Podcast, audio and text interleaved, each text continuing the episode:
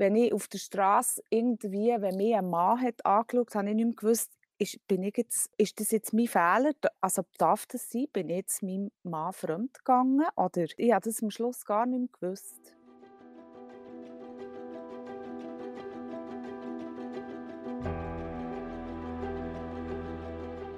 Heute sagt sie ganz klar, beim ersten Klapp sollte man auf der Stelle den Partner oder Partnerin verlassen. Deborah Bühlmann ist selber jahrelang in einer Gewaltbeziehung gefangen und unterstützt heute mit ihrem Verein bewahrt Opfer von häuslicher Gewalt auf eine kreative Art und Weise. Herzlich willkommen, liebe Zuhörerinnen und Zuhörer. In der heutigen Folge von BZ aus der Box reden wir über ein schweres Thema. Aber über eins, das unbedingt muss geredet werden Und zwar über Gewalt an Frauen. Ohne ganz herzliches Willkommen an unserem Gast, Deborah Bühlmann. Hallo Deborah, schön bist du da. Hallo. Auch mit mir reden tut heute Gila Matti und mein Name ist Sibyl Hartmann. Deborah, die schweizweite Aktion 16 Tage gegen Gewalt an Frauen ist seit letzter Woche am Laufen und hat das Jahr den Fokus Mutterschaft. Du hast selber vier Kinder, bist mit dem fünften schwanger und eben hast in deiner früheren genau. Beziehung auch häusliche Gewalt erlebt. Kommen in dieser Zeit nicht Erinnerungen auf? Heute nicht mehr so, also die Erinnerungen kommen mehr auf, wenn ich direkt mit Geschichten konfrontiert werde, die in meinem nahen Umfeld sind. Also es ist zum Beispiel letztes Jahr eine Frau ermordet worden von ihrem Partner, wo ich mit ihr bin aufgewachsen Ich sage auch, ich werde wieder besucht von meiner Vergangenheit. Und dann kommt der ganze Terror und Panik wieder auf. Aber ähm, ich habe gelernt, mit dem umzugehen das passiert immer wie weniger. Du redest sehr offen über das Thema. Du sagst, du hast gelernt, mit dem umzugehen. Wie lange ist das jetzt bei dir her? Oder wie, wie ist das genau gewesen, wo du in dieser, in dieser Beziehung innen gefangen bist, gewesen, wenn du das magst erzählen? Also das ist jetzt zehn Jahre her, als ich mich getrennt Und ich war sieben Jahre in dieser Beziehung innen. Die Beziehung war von Anfang an sehr konfliktreich, äh, sehr kompliziert äh, schwierig. Sie, also ich bin mit Wort beleidigt worden. Ich bin äh, auch in meinem Alltag eingeschränkt worden. Es ist, äh, mein ehemaliger Partner war sehr eifersüchtig und hat mit vielen Sachen, die eigentlich mich haben ausgemacht und meine Persönlichkeit haben ausgemacht, hat er Mühe damit gehabt. Und irgendwann ist, also ziemlich gleich nachdem dass wir eigentlich geheiratet haben, ist dann, ähm, auch körperliche Gewalt dazugekommen, mal eben ein Klapf und er lang nicht mehr. Und das ähm, ja, hat sich halt dann immer weitergezogen. Ich glaube, hier ist es noch wichtig, dass wir vielleicht ganz, ganz kurz für Zuhörerinnen und Zuhörer definieren, häusliche Gewalt. Das ist ja nicht nur körperliche Gewalt. Also das muss man ganz klar sagen. Das ist nicht nur der Klapp an oder der Schlag ins Gesicht, sondern das fällt ähm, schon viel subtiler an beim Thema Machtausübung und Unterdrückung. Also wenn du sagst, er hat dich in deinem Alltag eingeschränkt, wie, wie genau hat sich das ausgelebt? Also jetzt bei mir konkret, er hat echt Mühe gehabt, wenn ich mit anderen Männern zu tun hatte. Ganz am Anfang, wo wir zusammen zu tun hatten, hat er mir auch erklärt, dass er keiner Frau vertraut. Und ich war so jung, dass ich das Gefühl hatte, ja, ich kann ja ihm beweisen, dass man mir vertrauen kann. Also ich, ich war in dieser Zeit auch noch wirklich sehr jung. Gewesen. Und jetzt Gewalt allgemein, das äußert sich ganz verschieden. Also da, da erlebt man eben körperliche Gewalt. Es, es kommt natürlich auch bei gewissen Konstellationen kommt sexuelle Gewalt dazu. Es kommt, kann auch Gewalt gegen Kinder zum Beispiel auch vorkommen. Äh, die Gewalt die kann sich auch psychisch äußern, also dass man einfach extrem unter Druck gesetzt wird, dass man finanziell abhängig gemacht wird und äh, nicht über sein eigenes Geld darf verfügen oder sich als Partnerin hoch verschuldet für einen Partner also das gibt ganz viele verschiedene Ausprägungen von Unterdrückungsmustern in einer Beziehung. Und entsprechend schwer ist es wahrscheinlich auch festzustellen, hey, ich bin in so einer Beziehung. Ich glaube, das war ja bei dir auch nicht so einfach gewesen. Wann ist bei dir der Punkt gekommen, wo du hast gemerkt, oh Scheiße, häusliche Gewalt ist real bei mir?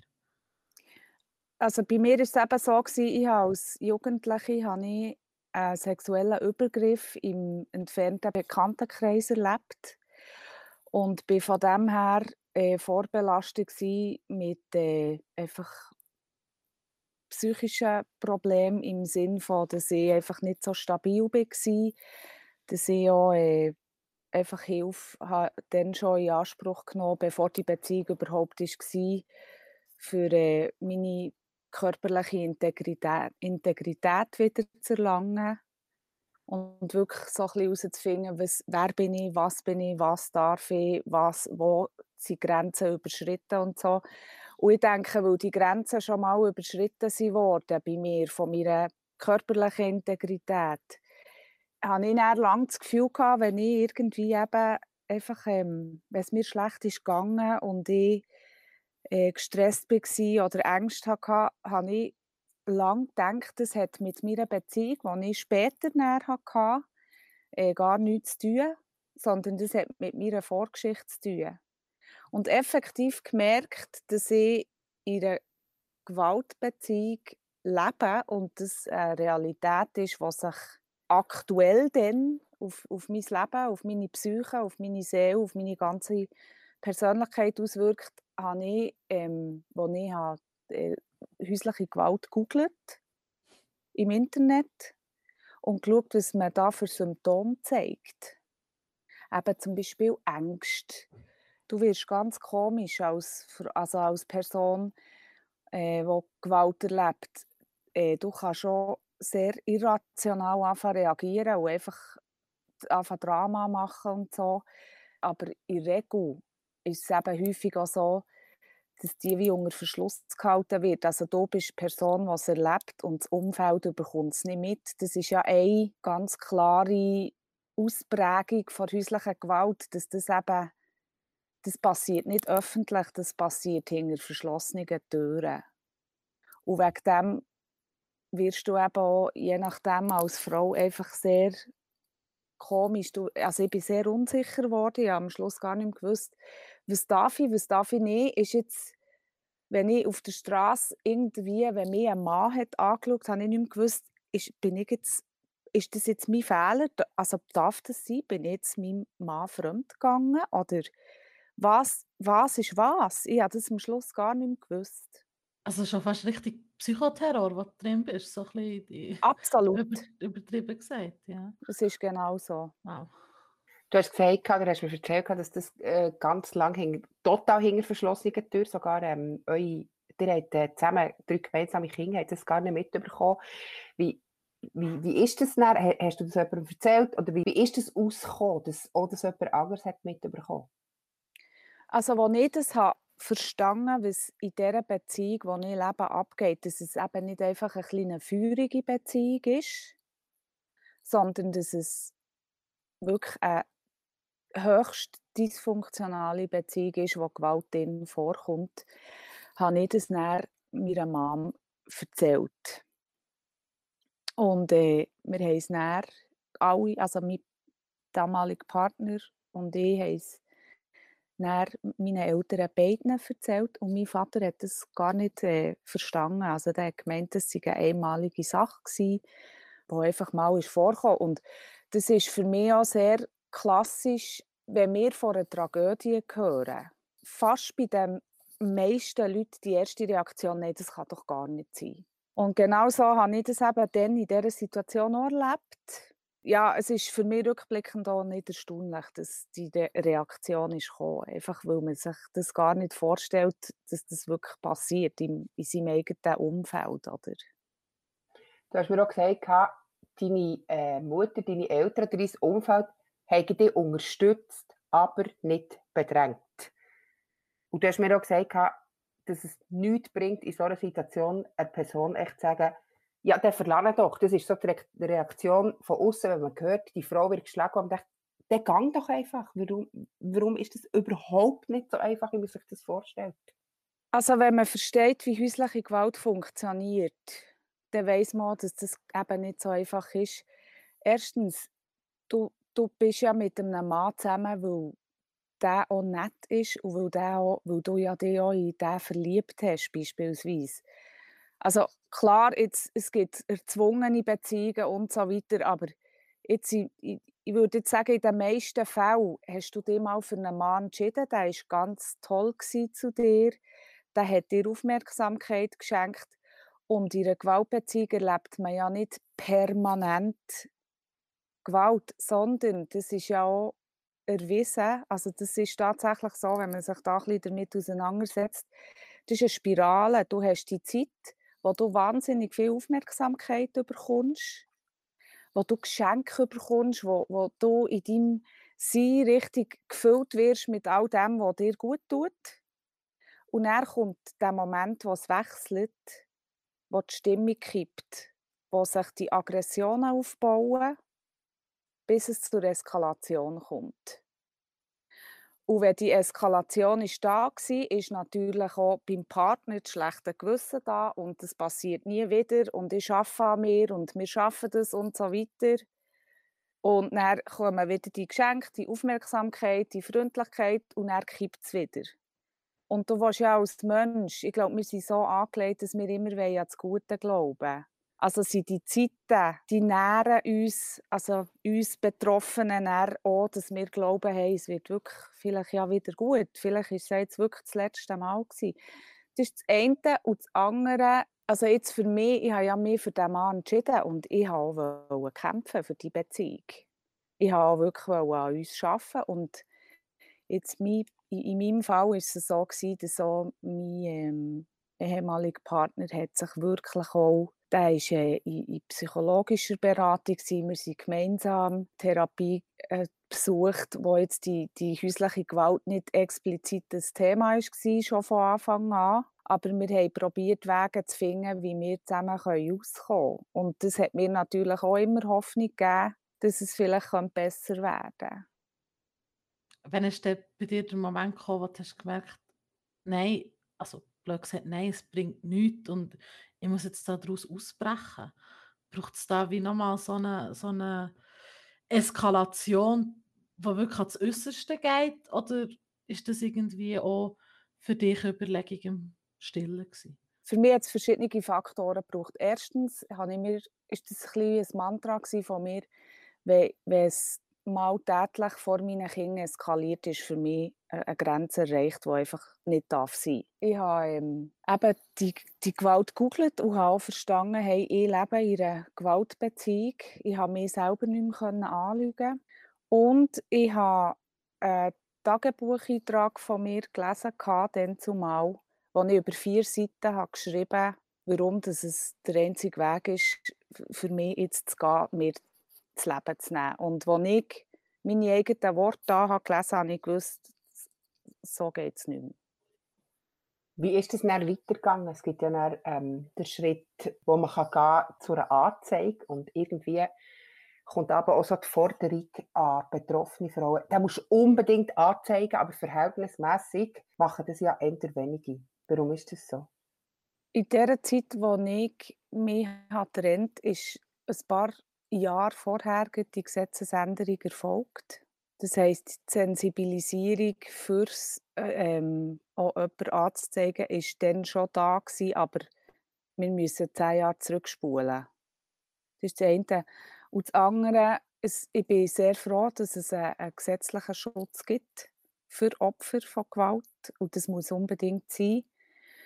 Jetzt bei mir persönlich ist die, der Schritt einfach auch einerseits mit Ängsten verbunden gewesen. Ich exponiere mich als Opfer, das ist das eine. Und eine Trennung von einem Menschen, der du Gewalt von ihm erlebst, die kostet Kraft. Weil ich habe bei mir zum Beispiel auch gewusst, ich bin ein co-abhängiger Mensch. Wenn du nicht co-abhängig bist, bist du nicht in einer Gewaltbeziehung gefangen. Kannst du das vielleicht schnell für unsere Zuhörerinnen und Zuhörer erklären, was eine Co-Abhängigkeit bedeutet? Eine Co-Abhängigkeit ist für mich etwas, wo ich mich eben abhängig mache von einem anderen Menschen, wo ich ihm im schlimmsten Fall ihm einfach so ausgeliefert bin, dass ich einfach gar nicht mehr selber denken kann und nicht mehr selber kann spüren und einfach alles, was mein Gegenüber mir sagt, über mich einfach glauben und gar nicht mehr die eigene innere Kraft haben, für äh, können eigenständige Gedanken für mich zu formulieren. Das ist jetzt ein erfundenes Beispiel, aber dass ich mir dann sage, ja, ich habe jetzt die Schläge verdient, weil ich habe das falsche Joghurt eingekauft. Also für einen Menschen, der mit diesem Thema nichts zu tun hat, ist das absolut absurd. Aber für einen Menschen, der in einer Gewaltbeziehung lebt, der kann sich mit dem im weitesten Sinne auch identifizieren. Also echt das ganze Denken und das ganze Handeln hat sich irgendwie so auf die Abhängigkeit fokussiert, dass es wahnsinnig schwierig ist, das wie aufzubrechen und hinter sich zu lassen und entsprechend auch schwierig, irgendwie nach diesen Schritt sogar noch eins weiterzugehen und nicht nur zu sagen, hey, verlade jetzt, sondern ich zeige dir auch noch an für das, was du gemacht hast. Genau, und die Anzeige ist natürlich auch immer wieder kritisch, wenn du gemeinsame Kinder hast. Dann bist du ja auch finanziell beispielsweise häufig abhängig von deinem Partner. Also es gibt nicht viele Frauen, die finanziell völlig eigenständig sind. Und wenn dein Partner einen Job ausübt, wo er so eine, eine Verurteilung kommt, kann es das sein, dass sich das einfach im Endeffekt auch finanziell auf dich selber als Mutter auswirkt, wo Aliment dürft beanspruchen für ihre Kinder, wenn die Partner keinen Job mehr findet, wegen so einer Verurteilung. Jemand, der du mit ihm dein Bett teilst, anzeigen, ist schon ein, wirklich ein grosser Schritt. Und eben, es braucht einfach viel Kraft auch. Und ähm, ich denke, dass die, die Kraft, wenn du aussteigst aus einer Gewaltbeziehung, brauchst du in erster Linie Kraft, um die Alltag zu bewältigen und die selber wieder neu zusammenzubauen. Woher hast du dir die Kraft geholt? Wie hast du das geschafft? Du hast mir erzählt, die Ex-Mann und du, du siehst mit dem Ganzen versöhnt, du hast das können hinter dir lassen. Wie, wie hast du das geschafft? Das klingt wirklich wahnsinnig. Also das weiß man auch, wenn man, wenn man Ressourcen hat, wenn man einen familiären Hintergrund hat, der liebevoll war und, und eigentlich auch als Kind eine, eine gute Kinderstube hatte, sage ich jetzt einfach mal ganz blöd, dann hast du ähm, Kräfte, die du innerlich kannst aktivieren kannst. Das ist ein Punkt. Ein Punkt liegt sicher auch in meiner Persönlichkeit, dass ich einfach tendenziell auch sehr belastbar bin. Ich will vorwärts gehen, ich will Probleme lösen und will auch an mir arbeiten. Und ein Punkt für mich war sicher auch mein Glauben, der mir auch geholfen hat, dass ich zum Beispiel eben meinem Ex-Partner auch vergeben konnte. Ich, ich finde es wahnsinnig bemerkenswert, wie offen du über das Ganze redest. Ähm, das hat aber auch ein damit zu tun, dass du heute in einer ganz neuen Funktion bist. Du bist nämlich, zwar einerseits hast du es erlebt, aber andererseits hilfst du heute auch Leuten, die das erlebt haben. Und zwar hast du den Verein gegründet. Bewahrt heißt der Verein. Das findet ihr echt relativ easy. Wenn ihr es googelt, Bewahrt Verein, dann kommt der relativ weit oben. Erzähl uns doch mal, äh, Deborah, was ist das Worum genau geht es bei Bewahrt? Wir sind ein Verein, also wir haben den, ich und mein heutiger Partner haben diesen Verein vor zwei Jahren gegründet. Und das Ziel von unserem Verein ist eigentlich niederschwellig Hilfe zur Selbsthilfe zu bieten.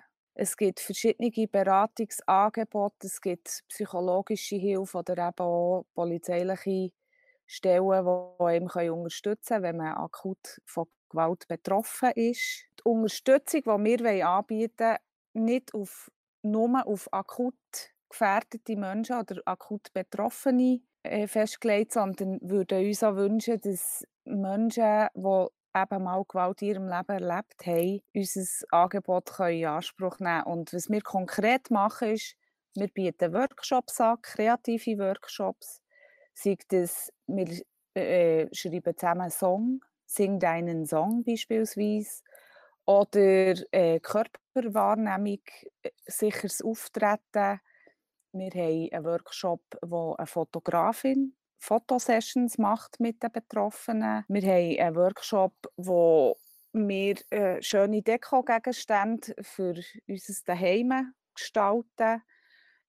Wir haben ganz viele verschiedene kreative Workshops und bei denen, für die Workshops fragen wir professionelle Leute, also Schauspieler, Sänger, sonst kreative Menschen an, die Workshops anzubieten. Und die, die die Workshops besuchen, sollen diesen Workshop gratis in Anspruch nehmen und wie, wie können wir uns das vorstellen an so einem, so einem Workshop? Gibt es da einen Teil, wo man sagt, jetzt hocken wir in einer Runde, wir reden darüber, also inwiefern ist denn da die Diskussion oder die Thematisierung äh, von der Gewalt, wo, wo hat das Platz? Wir haben keine Agenda, das heisst, ich habe kein Programm, das da muss durchgedrückt werden muss. Ich muss niemanden belästigen, in Anführungszeichen, mit meiner eigenen Geschichte die Gewalt, die die Frauen und Kinder, wir haben bis jetzt echt Frauen und Kinder gehabt, die die Workshops haben besucht äh, die Gewalt, die muss auch nicht thematisiert werden. Wir lassen uns da wirklich einfach, wir haben etwas vorbereitet und wir lassen uns einfach komplett auf die Leute ein, die kommen. Und es kann sein, dass Leute kommen, die absolut gar keine Lust haben, um irgendetwas zu basteln oder sonst etwas machen, die einfach sein und reden. Und das ist völlig okay wir haben, wir haben Leute, die kommen, die, die sehr gerne etwas machen und, und sich einfach kreativ ausleben und betätigen. Und das ist auch völlig okay. Wie wichtig ist es, in so einer Situation von Gleichgesinnten umgeben zu sein? Das ist eine schwierige Frage, finde ich. Weil ich davon überzeugt bin, wenn du direkt betroffen bist, dann ist das einerseits gut, aber andererseits kommst du auch nicht weiter, wenn du nur unter Gleichgesinnten bist. Aber jetzt ich in meinem Umfeld, wo ich mich getrennt habe, Kontakt gesucht zu Frauen, die Ähnliches erlebt haben. Und das hat mir irgendwie geholfen, einfach äh, meinen eigenen Weg zu finden, weil jeder Weg ist individuell. Ich denke, nur sich mit Frauen zu umgehen. Also sorry, ich rede immer nur von Frauen. Ich, kenne, ich bin gestern mit einem Mann habe ich mich getroffen, der selber auch Gewalt von seiner Frau hat erlebt ähm, Und für den ist zum Beispiel der Austausch schon sehr wichtig mit Betroffenen. Das ist, das ist ein wichtiger Punkt, aber nicht der einzige Punkt. Häusliche Gewalt an Männern ist ja sowieso so ein kleiner ich nenne es jetzt mal blöd, Grauzone. Also irgendwie, wenn man von häuslicher Gewalt redet, dann poppt bei den meisten Menschen einfach das Bild von ähm, betroffenen Frau im Kopf auf. Und ganz oft geht es vergessen, dass es so Männer gibt, die in so einer schwierigen Situation sind. Ich, ich glaube, das liegt doch ein daran, dass, ähm, dass bei denen die Schwelle höher ist, so etwas zuzugeben. Und deswegen erscheinen sie gar nicht auf der Statistik. Oder kannst du mir das erklären? Ich, ich weiß das natürlich auch nicht. Ich denke, es kommt schon weniger vor. Also es gibt ja mehr Tötungen an Frauen als an Männer im häuslichen Kontext, das ist belegt. Aber es ist tatsächlich auch so, dass Männer von Gewalt äh, von, von, Frauen, also von Partnerinnen betroffen sind. Jetzt der Freund ist einfach mit anderen Problemen konfrontiert, nämlich dass ihm einfach gar niemand glaubt, was er erlebt hat. Und bei den Frauen, wenn sie mal anfangen zu erzählen, dann glaubt man ihnen. Also wir Frauen haben häufig das Problem nicht in dem Ausmaß, dass man uns nicht glaubt. Das kommt sicher auch vor. Und das hat natürlich auch mit unseren Rollenbildern zu tun. Oder? Der Mann, der Stark und so weiter und die Frau, die Schwache und so. Äh, und das, äh, das, das, entspricht ja eigentlich gar nicht der, der Gesellschaft, die mit ihnen leben. Aber die, die, die Bilder, die sind halt in unseren Köpfen noch sehr behaftet. Wenn wir von, von Gesellschaft reden, vielleicht noch einen kleinen Ausblick. Wir haben jetzt davon geredet, was man, was man kann machen kann, wenn man, wenn man betroffene Person ist von Gewalt. Was können wir als Gesellschaft machen, dass das gar nicht mehr vorkommt? Was sind deine, deine äh, Präventionsideen, Strategien, die du schon machst? Was können wir machen? Ein Punkt ist sicher, dass wir äh, Gewalt, die in unserer Gesellschaft vorhanden ist, thematisieren. Das andere wo ich ganz fest vertreten ist, dass wir in unserer Gesellschaft eigentlich den Fokus darauf legen, den Selbstwert des Individuums zu stärken. Am liebsten hätte ich irgendeinen so äh, Selbstverteidigungskurs als Pflichtfach in Schule oder so. Ich denke, Prävention muss bei den Kindern anfangen aber muss sich einfach auch durchziehen in, durch, durch unser ganzes Leben. Ich habe zum Beispiel nach, der, nach meiner Gewaltbeziehung habe ich auch, ähm, Selbstverteidigungskurs besucht, was mir sehr geholfen hat und was ich auch ganz, ganz fest davon überzeugt bin, ist, dass wir nicht wegschauen. Also wenn wir einen Verdacht haben, hey, da läuft irgendetwas schief oder so, wirklich heranschauen, die Leute auch mal ganz konkret konfrontieren und ansprechen. Weil wenn die Menschen merken, dass sie nicht in einer Blase leben, wo sowieso niemand merkt, was los ist, dann, dann kann man aus dieser Blase auch einfacher ausbrechen. Ich gebe sonst da schnell ein kurzes Beispiel.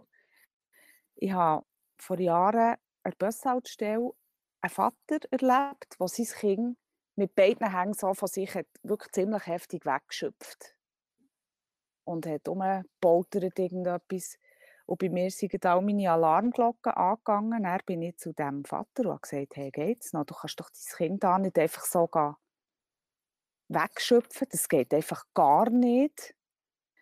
Und ähm, dann ist seine Frau dazu gekommen, ja, weißt du, wir sind schon seit 25 Jahren verheiratet und so weiter. Und das war nur eine kurze Sequenz. Gewesen. Wir sind dann alle in Bus rein und der Vater hat gesagt, hey, zeig mich doch an. Und ich habe dann gar nicht mit ihm geredet und bin dann echt zu diesem Mädchen gesagt, du musst dir im Fall gar nicht alles gefallen. Einfach nicht.